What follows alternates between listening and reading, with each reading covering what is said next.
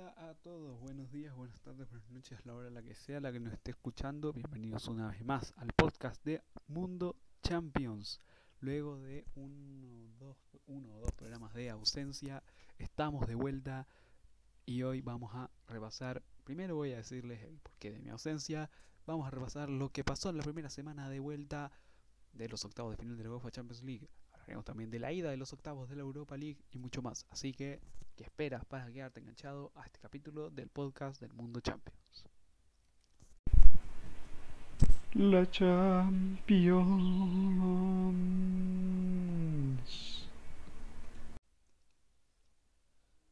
Bueno muchachos, hola a todos eh, de nueva cuenta, bienvenidos a otro programa más del podcast de Mundo Champions. Antes de empezar, como bien dije también en la intro anterior, les doy una disculpa porque eh, no hice programa de la vuelta, ni tampoco de mis predicciones de estos partidos de ida de estos octavos de final de esta primera semana. Entonces, em, por eso les digo que les debo una disculpa y eh, explicaciones. Bueno, em, la verdad es que eh, siento que me sentía bastante, no sé, em, no tenía tantas ganas de grabar esto y aparte me da un cansancio extra, aparte con lo que estaba haciendo el gimnasio, aunque porque volví hace como un poco más de un mes, o sea, hace, poco menos de un mes, y no solo eso, sino que también, em, eh, como les dije, volví y estaba todo bien hasta que, hasta que justo ayer decretaron que va a haber fase 2 que va a seguir la fase 2 para toda la región metropolitana y los gimnasios se cierran y aparte entro a clases el lunes, entonces este será quizá el último programa en el que no, en el que esté de vacaciones. Pero, pero, pero, pero, pero, pero, pero, van a haber más programas. Los programas se van a grabar y se van a subir los viernes porque ahora estaba revisando mi horario de la universidad. Tengo solo un ramo el viernes y es en la mañana, así que tengo toda la tarde libre, tanto para, ver cosas de mi universidad o como también para ustedes. Así que de eso no hay preocupación. Y como les dije, la explicación era que básicamente quería hacer otras cosas, salir en vez de sentarme tanto en el podcast, que fue básicamente también lo que hice en el mes de Parate. Pero bueno, eso fue lo que eso fue lo que he estado esa fue una aplicación rápida en dos minutos básicamente al menos de lo que estoy viendo eh, como mientras estoy grabando de em, una aplicación breve en dos minutos de em, lo que de cómo em, de qué es lo que ha pasado conmigo durante estos últimos días. Así que bueno, empecemos a vamos a ahora ver todo lo que ocurrió en la UEFA Champions League durante esta semana. Vamos a ver los resultados. Vamos a empezar por los resultados. El día martes Borussia Dortmund 2 Sevilla 2, pero en el conjunto de Edin Terzic logró pasar a cuartos de final por el resultado del partido de día en el Sánchez Pizjuán. Juventus 3, Porto 2. El conjunto del Porto consiguió otra clasificación a cuartos de final, segunda en tres años, para los de Sergio Conceição. Fue el día martes. El miércoles, em, o sea, hace un par de días nada más, estamos esperando que se cargue. Liverpool 2, Red Bull Leipzig 0 y Paris Saint-Germain 1, Barcelona 1. Esos han sido los resultados en resumen corto y ahora vamos a ir a analizarlos em, poco a poco. Me vi obviamente los cuatro partidos, aunque eh, el tuve una cosita con los partidos del miércoles. Cuando hable de ellos les voy a explicar lo que tuve con esos dos partidos del miércoles, que aparte de que no fueron buenos, hay una cosita que, como les dije, hay que, hay que ver y les voy a les voy a decir, si es que escuchan también algo como, como salía o algo que chinchineas que estoy comiendo chicle mientras grabo este podcast, así que, bueno, no sé. bueno, empecemos. Vamos a ver lo que ocurrió en el Signal Iduna Park. Vamos a empezar primero repasando las formaciones que mandaron los de Edin Terzic y los de Julen Lopetegui. El conjunto del Dortmund fue con Marvin Hitz en portería, sorprendente. Mateo Morey con Nico Schulz en bandas, Emre Can y Mats Hummels en eh, la sala central, Thomas Delaney en contención, Mahmoud Dahoud y Jude Bellingham más ofensivos, Torgan Hazard y Marco Royce em, también más ofensivos y Erling Braut Haaland en punta, un hombre que, igual que en el capítulo anterior, mini spoiler, estará en el 11 de la semana. Mientras que el Sevilla fue con Yacine Bounou, mejor conocido como Bono en portería, Marcos Acuña con Jesús Navas en bandas, la defensa central de los últimos años en el conjunto hispanense, Diego Carlos y Jules Koundé en el centro de la saga, Oscar Rodríguez con Joan Jordán y Fernando en medio campo, mientras que Lucas Ocampos, Suso y Youssef Nesiri fueron al ataque. Bueno, eso es un poco el partido. El partido empezó bastante bien para los hispalenses, generando ocasiones. Lucas Ocampos y Suso generaron un montón para el equipo de Nervión, pero eh, no supieron capitalizar. Y de hecho, el fue con una gran sensación al descanso.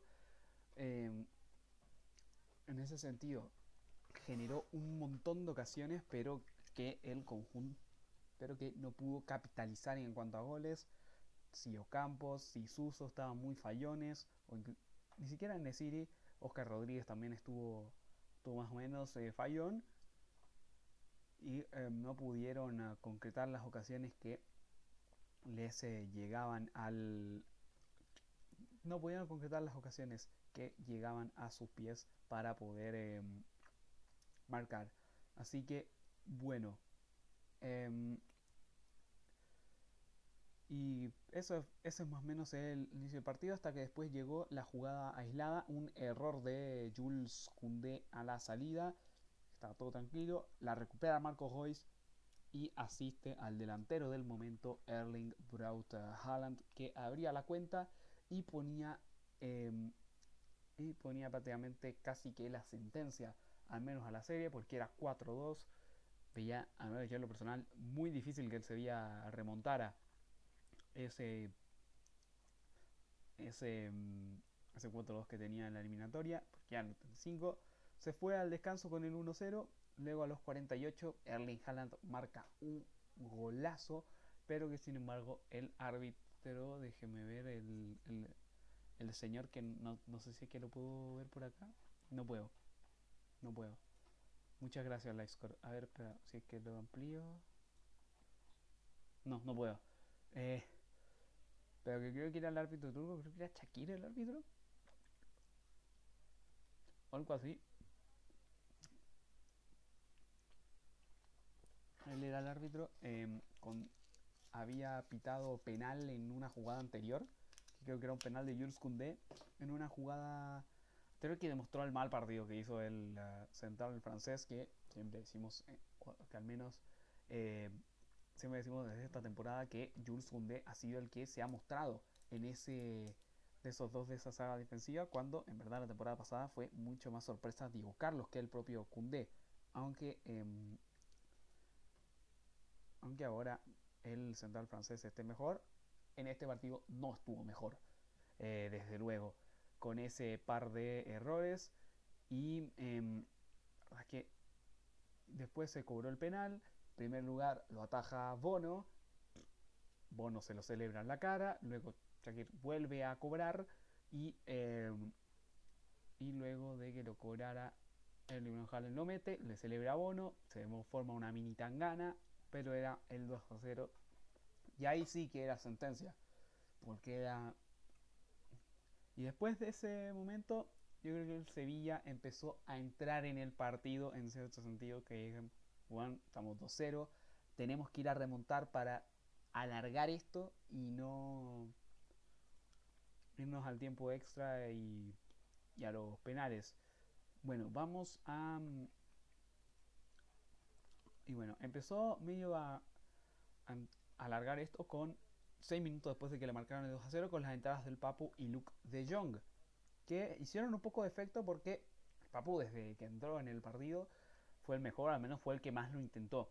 Luego de que tanto Suso como Campos intentaron el primer tiempo, a mí me pareció mejor.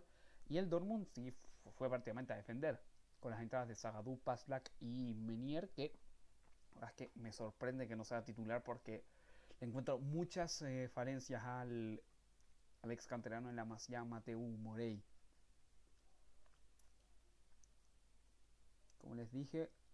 Y bueno, em, en fin, em, eran estaba 2 a, 2 a, 2 a 0 la llave hasta que en el minuto 69 eh, Youssef Nesiri tiene un penal el cual descuenta y empieza a tener un poco más de, de vibra el conjunto de Sevilla para llegar a conseguir esos dos goles para ampliar o al menos dilatar un poco más eh, la definición de la eliminatoria. Tanto tanto eso que al minuto 90 Iván Rakitic mete un centro y al propio Enesiri marcaba el empate y ahí el Sevilla prácticamente tira el típico de FIFA o PES todos al ataque y empieza a ahogar a Marvin Hitz. Tanto que em, en el minuto 90 Diego Carlos básicamente por la pera le dio la pera para no pegarle y con eso pudo básicamente mandar el partido a tiempo extra. Sin embargo eso no pasó y el Borussia Dortmund, después de cuatro años sin haberlo conseguido, en 2018 se quedó fuera en la fase de grupos y fue Europa League. En 2019 quedó fuera en octavos, 2020 más de lo mismo y ahora por fin pasa octavos de final el conjunto amarillo. se sostiene sobre todo por el gran partido que hizo el Dortmund en la ida y que en la vuelta de y que en la vuelta básicamente fue casi que a defenderse después a pesar de los dos goles de Haaland porque generó poquito generó poquito y se nota la ausencia de Jadon Sancho y también la de Axel Witsel en el medio que le da un control al, al Dortmund aunque Mahmoud Dahoud puede usa también ese rol bien. Jude Bellingham muestra una gran madurez a pesar de tener solo 17 años el ex hombre del Birmingham City sensaciones positivas para el Borussia Dortmund en esta etapa previa la de Marco Jose en el conjunto alemán. Vamos a ver. Yo quiero ser cateroso con el Dortmund. Y nada, tendrá que esperar sorteos hasta el próximo viernes, que sí, vamos a estar analizándolos también en este programa, a pesar de, además de también dos otros partidos que nos entregue esa semana. Y puede que en el canal de YouTube, si es que me da el tiempo, si es que tengo también la vibra, si es que tengo si es que la universidad no me manda tantas cosas este inicio de año o, eh, o encuentro que encuentro no tan cansado después del jueves, voy a grabar también mi sorteo para el voy a grabar mi sorteo y va a estar en el canal de YouTube de Mundo Champions. No sé si tampoco también haga la reacción porque como es en la mañana y también tengo un par de cosas que hacer que también les voy a decir porque creo que el creo que el viernes tendré que ir a vacunarme. Si el viernes tendré que ir a. Me vacunarán para el COVID-19, así que voy a estar grabando el podcast ya vacunado y medianamente protegido contra este contra la pandemia. Bueno, como les volviendo al tema, el Dortmund como les dije a esperar sorteo y el Sevilla se va de decepción en decepción. La racha negativa, 4, 5 o 6 de, derrotas en 6 partidos, o creo que 4 derrotas en 6 partidos.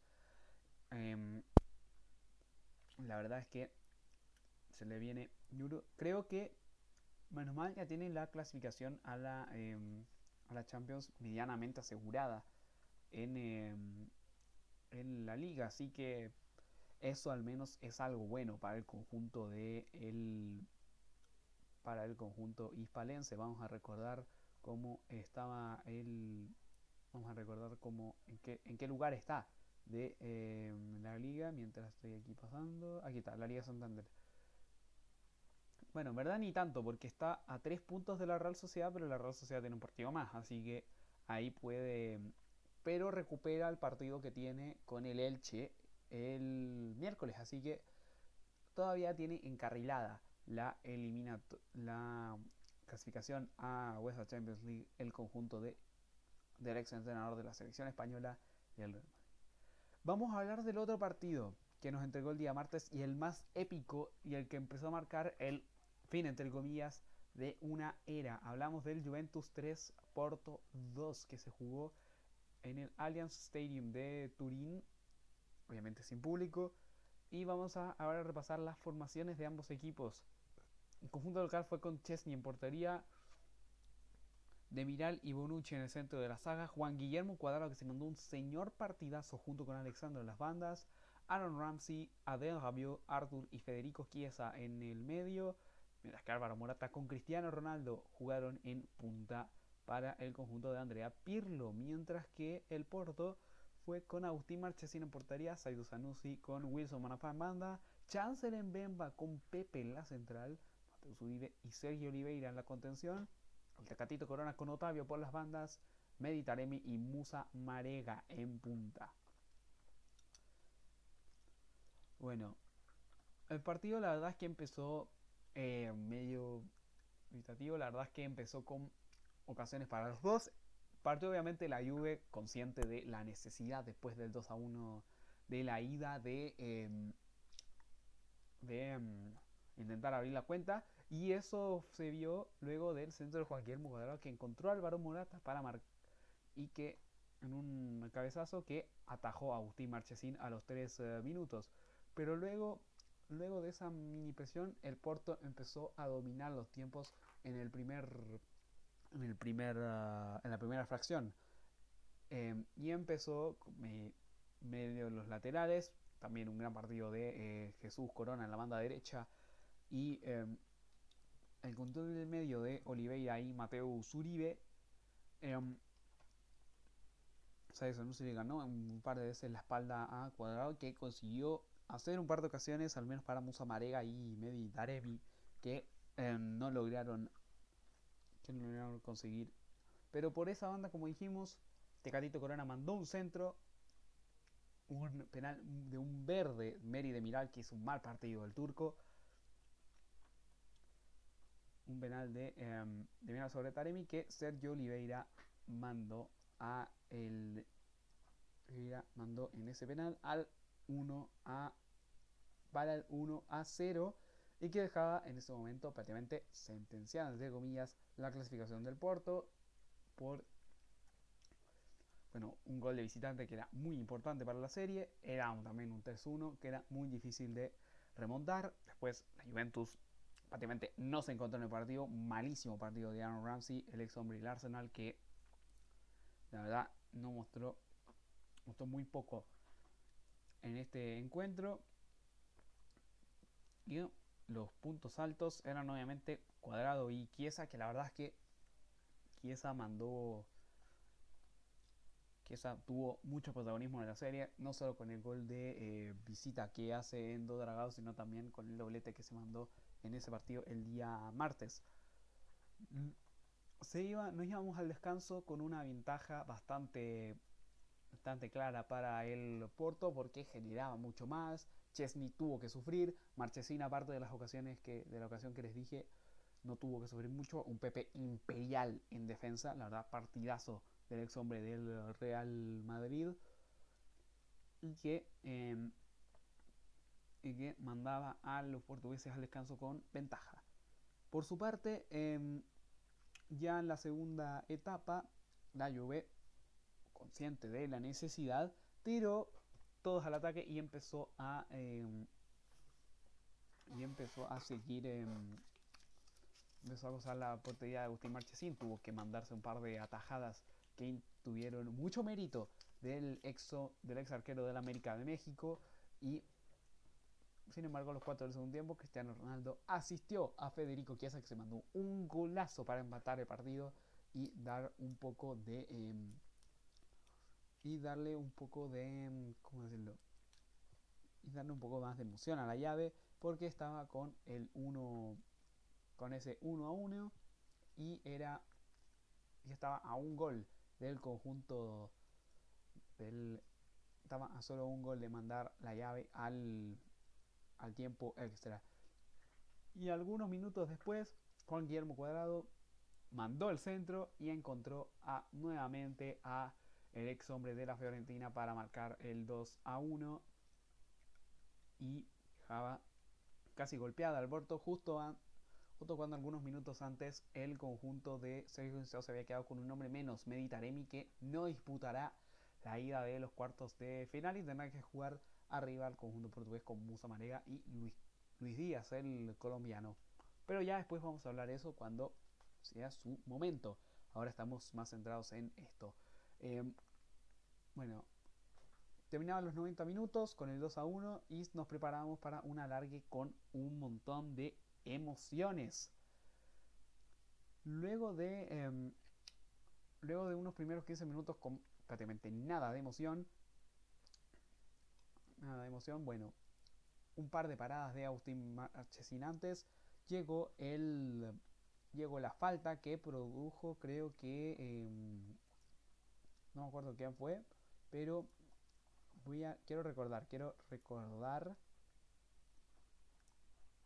A ver Arthur en qué minuto salió ah no fue antes del que creo que la hizo Bernardeschi o McKenny em, algunos minutos antes de em, que la hizo justo en el vértice del área. Cristiano Ronaldo cometió en ese tiro de falta un error garrafal que era el no que fue el darse vuelta justo después del pateo pateó Sergio, Sergio Oliveira ese tiro libre y dejó sin nada que hacer a Wojciech Szczesny que apenas pudo tocar la pelota aunque da la sensación de que medio se comió el gol. Pero también tiene responsabilidad.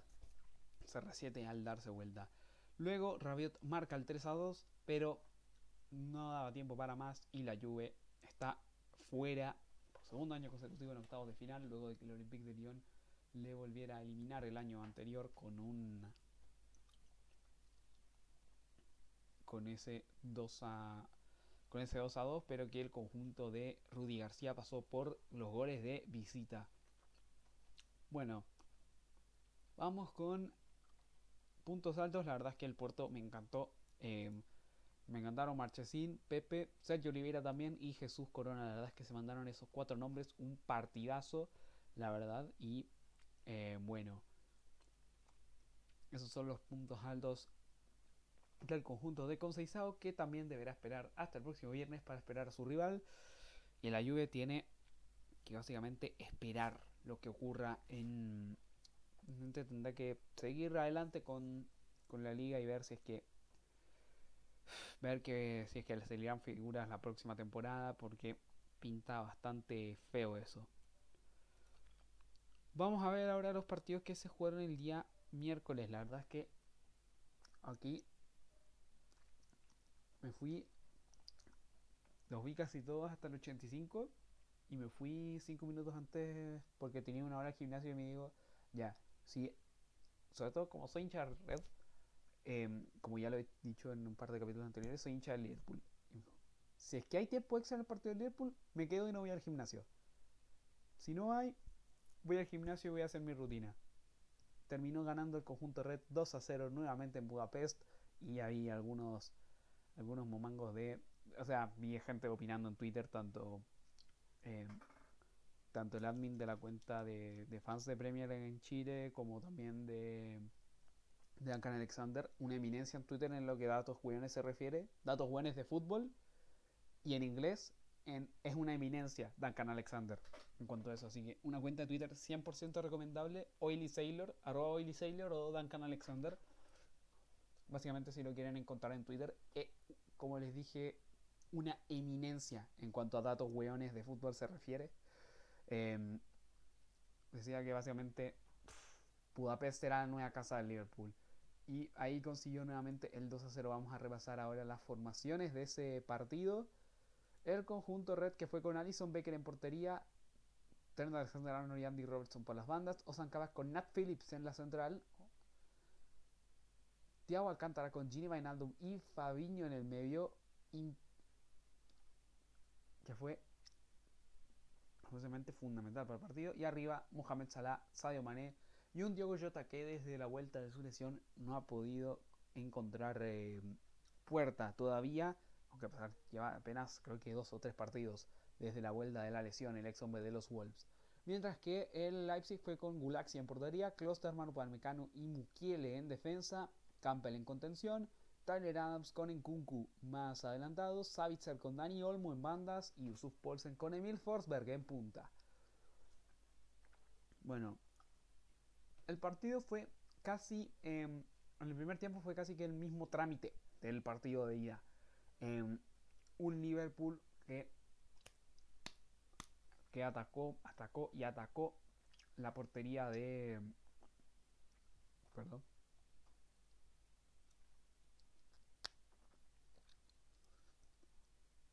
La portería de Peter Gulaxi, pero sin, em, pero sin mucha sin mucha eficacia. Como les dije también, gran primer tiempo de Thiago y de Fabiño. Y se nota mucho cuando en el conjunto red cuando está el ex hombre del Mónaco en el centro del campo, mucho más que en defensa, que era en la posición en la que tenía que estar, básicamente porque no quedaba otra, básicamente por, por la inercia de la rotación, tuvo que estar ahí el ex hombre del Mónaco, en fin. En fin, como les dije, gran partido. Vainaldum mostró buenas cosas, pero Después del Liverpool te diría que Diego Jota, la verdad. Em, no me gustó tanto el partido de, de Jota. También gran partido de Nat Phillips, a pesar de que yo en el primer tiempo medio que le critiqué. Medio que le critiqué porque había también un error, un error suyo. Había generado una ocasión del Leipzig en el primer tiempo.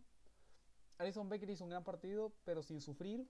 Y el Leipzig, la verdad es que pecó un poco en el tanto de Morico la suya. La verdad es que em, necesitaba intentar algo distinto Nagelsmann, pero no lo consiguió. Yo pensé que básicamente. yo en diciembre apostaba. Bueno, fijo que quedamos eliminados acá, pero. Con el 2 a 0 en la ida cambié un poco de parecer. Y la vuelta. Me reafirmó mi, mi postura. Y bueno, volviendo al. Volviendo al partido. El Leipzig, la verdad es que casi nunca se, o sea, intentó con algunas de Savitzer.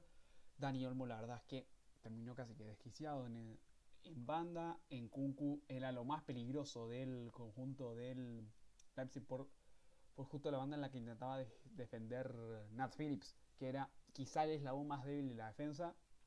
Sin contar también que Osan Kabak, aunque Osan Kabak es un partido regular. Regular, podría decir el partido de el ex hombre del Schalke 04. Pero bueno, eso, eso puede ser en cuanto al partido. Un primer tiempo, como les dije, con un trámite en el que era mucho más el Liverpool, pero que no podía adelantarse en el marcador. Hasta que 20 minutos antes de que terminara el partido, Diogo Jota asiste a Mohamed Salah para marcar el 1 por 0. Y cuatro minutos después, ya con Origi en cancha, luego de los dos cambios, luego de los cambios que hizo Klopp en ese momento, había entrado Origi y había entrado Navi Keita también. Origi le da el pase sote a Mané que define básicamente a placer. Casi que igual a la ida fue el encuentro de vuelta, el Liverpool que encarrila su clasificación y tiene aún la llamita de clasificar a Champions vía ganando esta competición básicamente. El conjunto del club puede llegar a la máxima competición europea. Y vamos con el otro partido que define el fin de una era. Yo creo que vamos a hablar de eso cuando terminemos de hablar de los partidos.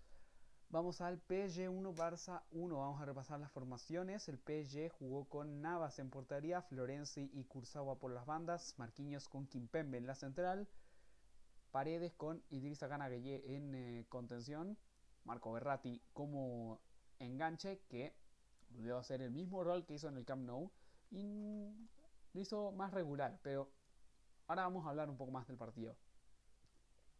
Draxler con Kylian Mbappé en bandas y Mauro Icardi en uh, punta, el ex hombre del Inter de Milán que iba en ataque. Mientras que el Barça fue con Ter Stegen en portería, Lenglet, Mingueza y De Jong en línea de tres, que la que Kuman se le da bien un poco de la línea de tres, pero en liga y es muy distinto a la Champions. Serginho Dest con Jordi Alba por las bandas, Pedri con Busquets en contención, Antoine Griezmann con Ousmane Dembélé en bandas y, mm, y Messi el infaltable del conjunto blaugrana. Bueno, repasamos los. El primer tiempo, el Barça, consciente de la necesidad después del partido de ida, fue atacar, atacar y atacar al conjunto del RB, digo, del, del PSG. Un Usman en Dembélé que tuvo un montón de ocasiones para pensar que espero que Keylor Navas de verdad atajó bastante bien. Luego, todo bien en ese momento para el Barça, se planea, se sentía un poco el gol hasta que en la media hora Clement Lenglet hace un penal estúpido sobre Mauricardi y que define el hombre que fue el MVP de la ida, no sé si diría de la llave, por el tema de que hizo 4 de los 5 goles del PSG en toda la llave, entonces podría igual contar para MVP. Kylian Mbappé, que hizo el 1-0 y que dejaba prácticamente la tarea titánica del Barça, que ya con las ocasiones anteriores que había desaprovechado Dembélé pudo haber marcado, irse a haber, haber seguido, qué sé yo, con un, con un mejor marcador. Pero 6 minutos después, Pedri encuentra a Messi que con la zurda saca una bomba que es imposible para que lo y yo creo que es el gol de la semana sin duda en la UEFA Champions League, el gol de la semana de Leo Messi que como les dije, nada que hacer para Keylor Navas porque esa pelota era endemoniada para el meta Tico. Y era un golazo de Messi que dejó, como les dije, que dejaba un poco más de, emoción para el partido. Y en el minuto 45, Lavon Kurzawa comete también otro penal estúpido, pero este más clamoroso que el anterior. Una patada por en, en la pierna de Antoine Grisman. Que Lionel Messi falla, o que bueno, no, no falla. Que Keylor Navas la taja, dan el palo y, y la verdad es que ahí pudo haber también cambiado la eliminatoria completamente. La verdad es que eh, el PSG y Poch básicamente salieron a defenderse y a agarrar las contras con Mbappé y, y se nota también la formación. Cursaba como tenía María de, parte del penal, eh, Poch le, lo cambió al entretiempo y también eh, pues, no quería irse con este empate y, y, puso también varios cambios. Al final del partido entraron Di María, Danilo Pereira que era un poco más de control, Di María mucho más ofensivo, Dagba también un poco más de defensivo y Rafinha que es que también si mientras que el Barça la verdad es que con lo poco que tenía no pudo hacer mucho y pero tuvo ocasiones y en algunos momentos yo pensé que se podía llegar a esa, a esa remontada em, pero el penal fallado de Messi cambia la serie por completo la verdad y Keylor Navas la verdad se mandó quizá uno de los mejores partidos de su carrera del PSG y demuestra que es un arquero que el Real Madrid de verdad infravaloró un montón. La infravaloración que tuvo el, Real Madrid con el meta Tico.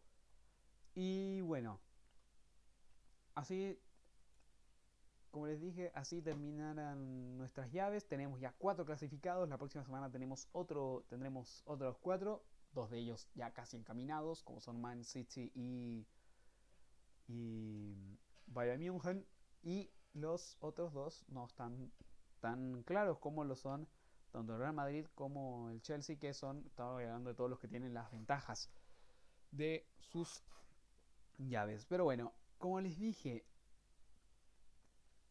ahora vamos a hablar de el fin de una era tras las eliminaciones de Messi y Cristiano en octavo de final.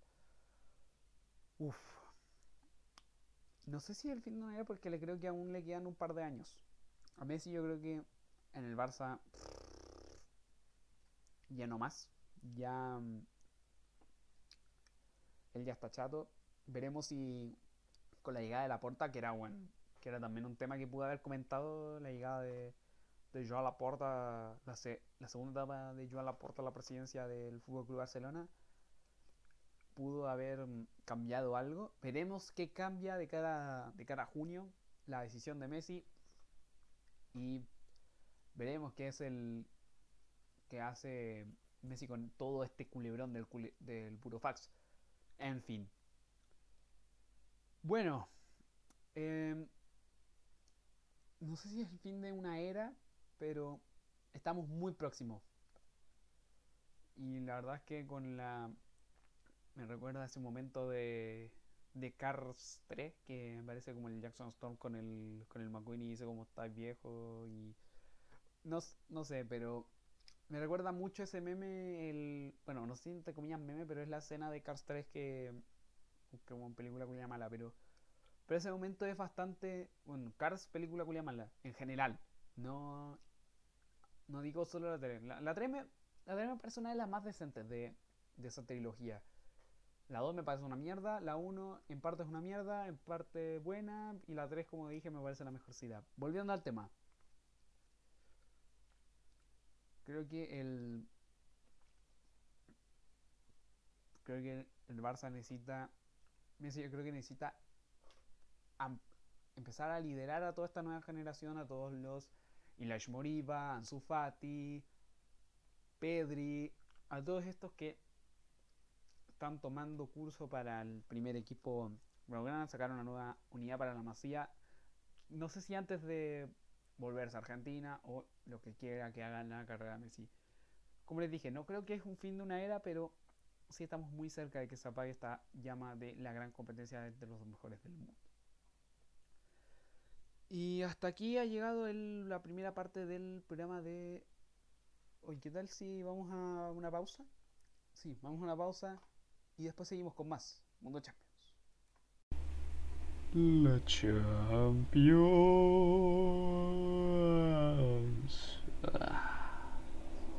wow.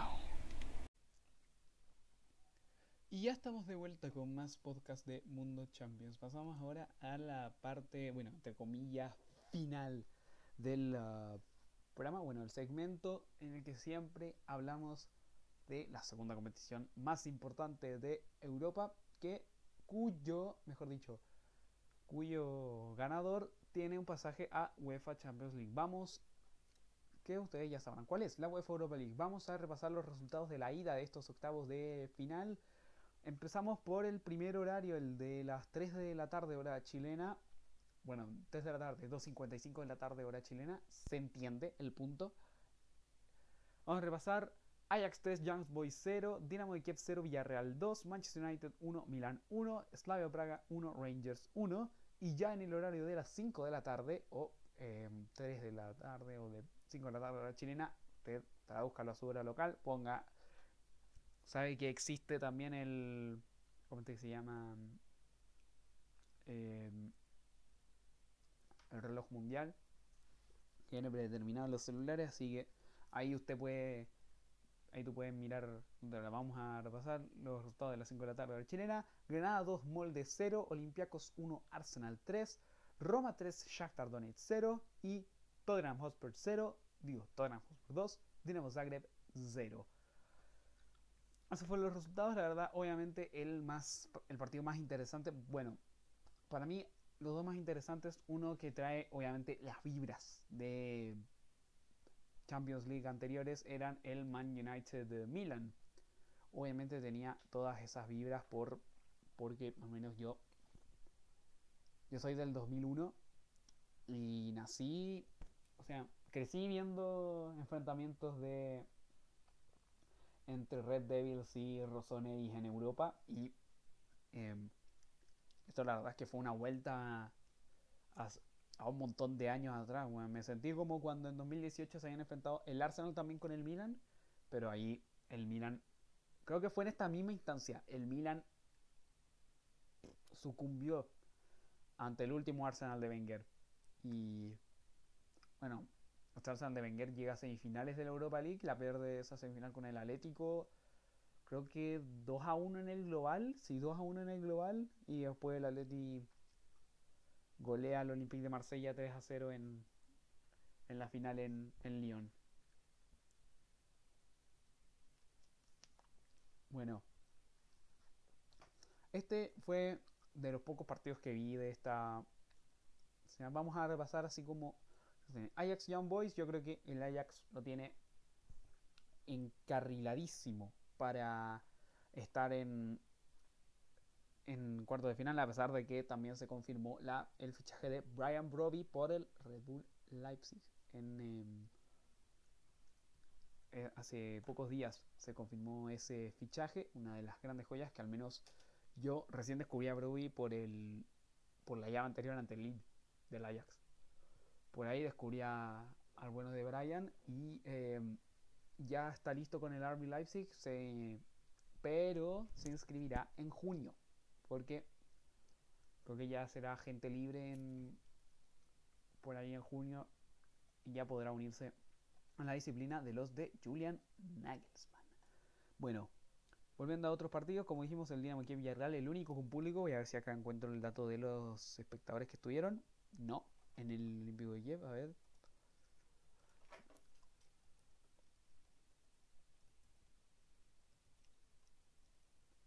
Spectators.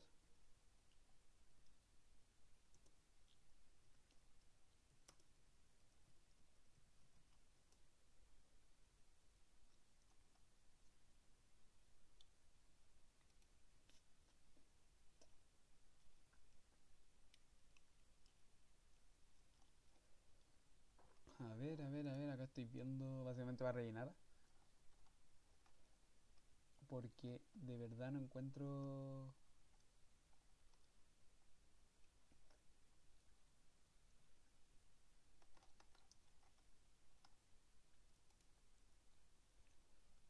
No encuentro esta weá del, del público. Bueno, no la puedo encontrar, pero fue el único con público. El único partido con público que pudo que pudo haber en todas las rondas UEFA. Lástima que para los hinchas locales no, pudo, no pudieron festejar una victoria de su equipo. Bueno, vamos a repasar lo que fue el Man United Milan. Vamos a, ahora sí a meternos en materia. Este gran partido que nos traía vibras de eh, UEFA Champions League, el United, que fue con Dean Henderson en portería. Ya saben que David De Gea no está por el tema de eh, reciente paternidad. Al menos no estuvo ni en el derby de Manchester ni en este partido, aunque eh, aunque se nota aquí que Ole Gunnar Solskjaer quiere sacar un poco a la segunda unidad. Y al menos se nota en la defensa con Alex Telles en una banda, Aaron Wan saca en la otra, Eric Bailey y Harry Maguire los centrales. No estaba Víctor Lindelof. Scott McTominay con Nemanja Matic en.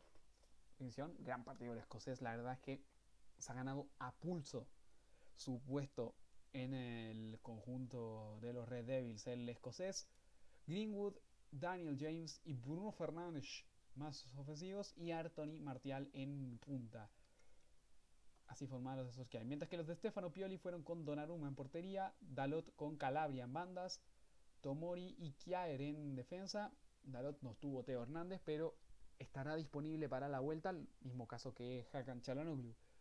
Que sí, con Surayo Meite en eh, la contención, Brahim Díaz y Alexis Salermakers en punta, digo, en bandas, perdón, Rade Krunic de enganche y Rafael Leao, que se mandó un gran partido molestando al menos un montón a la defensa de eh, el equipo dirigido por Ole Gunnar Solskjaer.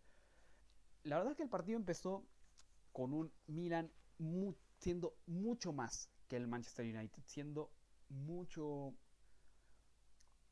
siendo mucho más en varios pasajes del partido que los Red Devils, buenos minutos de, como dijimos, de eh, de Krunic, gran partido en general, que sí que se había mandado un golazo que lo anularon. La verdad es que no vi la jugada en sí, pero mano no me parece. Antes de controlarla. Se había mandado un golazo, pero que a instancias del bar la anuló. Eh, que sí, como dije, como dije, un gran partido. Meite quizá el, el, talón de Aquiles del Milan. Eh, me parece un futbolista medio revoltoso. O sea, no, no me parece un futbolista tan bueno como para llegar al Milan hizo quizás, tampoco era lo me... Y también, obviamente, escuchando de fuente ajena, gente como Soy Calcho, o... no era lo mejor tampoco del Torino. El Torino tenía algunos otros jugadores que, que sí eran imprescindibles, por ejemplo, eh, no sé si Ricardo Rodríguez o, bueno, Ricardo ni no, Andrea Velotti, por ejemplo. Eh, pero, pero bueno, eh, creo que tiene que estar aquí por, por circunstancias. Y la verdad es que también está por circunstancias Tomori, aunque lo bueno es que está jugando porque Lampard lo tenía prácticamente borrado del Chelsea. Y yo creo que con Tuchel ni siquiera hubiese tenido minutos si es que se hubiera quedado. Y, em, y también, em, también juega por la lesión de Alessio Romagnoli, que creo que ya que sigue en trabajo como alterno. No estuvo Slatan. Pero volviendo al desarrollo del partido, el Milan dominó la primera parte y el United con un par de ocasiones tuvo que, em, tuvo igual para irse por delante. Bruno Fernández se le ha criticado un montón el nivel que ha estado mostrando, que no es ese como envión de recién llegado, de al menos que tuvo cuando recién llegó, que era prácticamente el mejor futbolista del Manchester United. Y bueno, la verdad es que un partido malo también se le puede admitir al ex hombre de Udinese y Sporting de Lisboa, entre otros equipos. Y la verdad es que eh, buen partido el Milan en ese sentido. Pero luego el Man United, el primer tiempo se fue 0 a 0. La verdad es que se saboreaban goles, sobre todo con esa ocasión que Harry Maguire desperdició, que yo prácticamente la veía como gol, o al menos escuché, al menos por, por los relatos, pero que prácticamente se desperdició el ex hombre de Hull City y Leicester City. Bueno, eh, ya en el segundo tiempo, Solskjaer le dio eh, el debut de Amad Diallo Traoré, que ingresó por Martial al 46. Parece raro que no haya, que no haya convocado a Cavani. rarísimo. Solo estuvieron en, la, en la banca Lindelof, Grant, Bishop, Fred, Diallo, Luke Shaw, Brandon Williams, que jugó unos minutos, que la verdad es que ya está perdiendo un montón de, de relevancia en el equipo. Yo creo que puede incluso buscar sesión a final de temporada. No me parecería nada descabellado que, que mm, Brandon Williams buscara una sesión en el United. Lo mismo que Sebe Que, bueno, aunque en verdad Solskjaer lo usa para pocas cosas, pero las hace bien. Y, eh, bueno, luego de, luego de la entrada de otra hora, el United tuvo un par de ocasiones. Y Bruno Fernández le mandó un pase sote a el propio Matt Diallo que controló de cabeza y marcó el 1-0 y festejó habiendo, habiendo hecho eminencia de que entendió todas las causas por las que se lucha hoy en Chile con el estallido social, tapándose el ojo derecho. Bueno, luego el partido cayó en una media nebulosa entre que el Milan intentaba buscar el empate para irse con algo a San Siro y al minuto 90 y la verdad es que el Milan también intentó mucho más que el conjunto de Ole Gunnar Solskjaer, a pesar de que, bueno, el Milan iba con, sí llaman medios titulares, pero la gran mayoría de todos estos son titulares en el conjunto Rossoneri, ante un equipo de Manchester United que venía casi con la unidad B.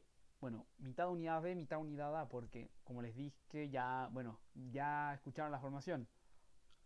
Y al minuto 90 Radek centra y Simon Kjaer marca el 1-1. Y después del partido también escuché una historia de una que su padre, el padre de Simon Kjaer, eh, es hincha de Liverpool, entonces eh, festejó la verdad un montón el gol de su hijo contra uno de los archirrivales, como es el Man United. Y tan hincha de Liverpool es que incluso tiene tatuado y tatuado el escudo de los Reds y cuando el, y es utillero del Midtjylland. Entonces cuando el conjunto danés, creo que es la campaña anterior o un par de campañas, se enfrentó en, una fase de Europa League contra los Rangers de Steven Gerrard, em, fue a tomarse una foto con él y bueno, una historia bastante, bastante bonita igual. Pero bueno, empate 1-1 le sirve obviamente mucho más al Milan que con un 0-0 encerrándose atrás como perros pueden estar en cuartos de final de la Europa League y si es que en algún momento la Serie se les empieza a medio a caer, tienen este otro eslabón para volver por fin después de 8 años a UEFA Champions League. Se van a cumplir, creo que, sí, se van a cumplir 7 años desde, desde su última participación en la competición europea. En la máxima competición europea.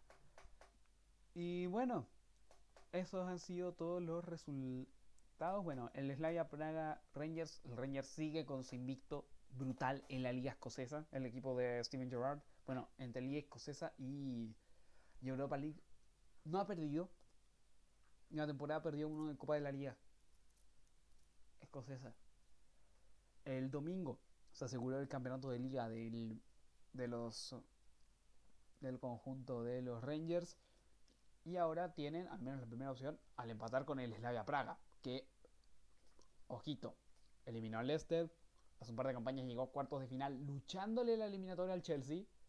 Le luchó esa eliminatoria al Chelsea y en esa misma, en la ronda anterior había eliminado al Sevilla. Entonces, La verdad, em, tiene un montón de cosas este conjunto checo que como dijimos eliminó al Leicester ganándole en el King Power Stadium por 2 a 0 luego de empatar sin goles en em, República Checa. Acá vuelve a empatar en República Checa y veremos qué podrá hacer en Ibrox la próxima semana. En otras llaves el Villarreal tiene prácticamente con los dos goles de visita y aparte con media hostilidad por la afición del Dinamo de Kiev que incluso bueno veía yo en cuanto eh, me iba a caballo entre estos dos partidos porque me digo ah mira partido con público voy a igual medio como que a, que a sintonizarlo en ese momento veía que veía que mm, como te decía que que hinchas del Dinamo de Kiev le decían que le pedían renuncia a Luchescu y vamos a, a su entrenador y creo que em, creo que están líderes de la liga ucraniana. Creo que están líderes de la liga ucraniana. Vamos a estoy aquí revisando los datos, bueno, y así como dan cara raja. Efectivamente, efectivamente están líderes de la liga ucraniana a 4 puntos del Shakhtar Donetsk y a 8 del Soria, que son el segundo y el tercero. Con esto se meten creo que a directamente a Champions League y el segundo se mete a clasificación de Champions League y eso es la verdad es que, bueno, lo tienen líder a creo que nueve fechas para el final, así que, bueno, tiene todavía para recorrer al conjunto del Dinamo y la verdad es que bastante carerraja esa guay de, de Luchescovete, de si te tiene líder, weón, ándate a la mierda. Bueno, otros marcadores, el Arsenal que encarriló su llave ante el Olympiacos con un 3 a 1 que yo creo que puede definir de sobra en Londres. A pesar de que medio que se le había complicado cuando estaba 1-1, pero después en 5 minutos definió la llave en el Karaiskakis. Mismo caso para Tottenham, Roma y Granada, aunque veremos qué ocurrirá la próxima semana. No sé si se jugará en Noruega o en. O quizá una sea la mierda, pero. Pero buenas ventajas de el conjunto nazarí, también de los Spurs y de la Roma. Y luego de este querido repaso de la UEFA Europa League, nos despedimos de la decimosexta edición de Mundo Champions. La verdad, muchas gracias a todos los que escuchan semana a semana el podcast. Y bueno, siempre, cada, cada como ustedes saben, cada programa, em, cada programa agradezco todos, todos los oyentes que, se vienen aquí al, podcast. Y, bueno, la verdad, como les dije, muchas gracias por, por, básicamente por estar, por usarme mientras van al trabajo, mientras van a la universidad, mientras están estudiando, etcétera. Em, los, los TKM y puta. Eso. Em, los espero ver también la próxima semana, a pesar de que el lunes parto las clases. Entonces, puede que a pesar de que las clases haga programas menos seguido, aparte también tengo que ver el calendario por el tema de, de, lo que, de los partidos que haya. En algún momento, obviamente, voy a terminar. Cuando termine la temporada, voy a, voy a parar los podcasts hasta yo creo que cuando partan la última ronda de fase previa, que ahí haré quizá alguna que otra previa de las que, de las que hice en el canal a inicio de temporada, eh, previa equipo por equipo. No sé si haga eso en el canal o acá, no tengo idea. Pero bueno, como les dije, el lunes parto las clases en la universidad, entonces puede que los programas lo hagan menos seguido, aunque en verdad no, porque como les dije anteriormente, tengo el viernes libre, tengo una clase en la mañana y la otra la tengo dos veces en el semestre, entonces la mayoría de las veces en que haya programa va a haber seguro. Va a haber seguro tanto de grabación el viernes como de subida al programa el mismo viernes. Así que eso se les aseguro. Y también el próximo, vamos a ver el primero en el que estaré vacunado contra el COVID, porque sí, el calendario de vacunación, según por lo que tengo entendido, es el próximo. Sí, el próximo viernes tendré que ir a ir a vacunarme por fin contra, este maldito bicho. Así que bueno. Bueno muchachos, como les dije, muchas gracias por escuchar el podcast. No olviden también seguirme en mis eh, redes sociales, Instagram, lorca-45, Twitter, lorca-4. Em, también en Twitch, lorca-igl4, aunque ahí no hago Aunque hoy día no hice stream, pero por lo general a veces hago streams de los capítulos cuando quiero que se vea, pero esta vez no me dio la paja aparte tuve que hacer una cosa antes de antes de ponerme a grabar el podcast. Así que bueno, como les dije, muchas gracias por verlo. No olviden también suscribirse al canal de Mundo Champions porque pronto vuelve el contenido ahí. Vuelve. Pronto ahí vuelve el contenido al canal de Mundo Champions. Así que bueno. Sin nada más que decir, yo me despido. Eh, quédense en caso Vanessa. Eh, acá en Chile los casos están muy altos, así que de verdad no intento salir lo menos posible. Bueno, lo, dice un buen que fue del gimnasio. Uh, pero bueno, les digo. Eh, como les digo, intenta salir lo menos posible, bueno. Eso. Los veo la próxima semana. Adiós.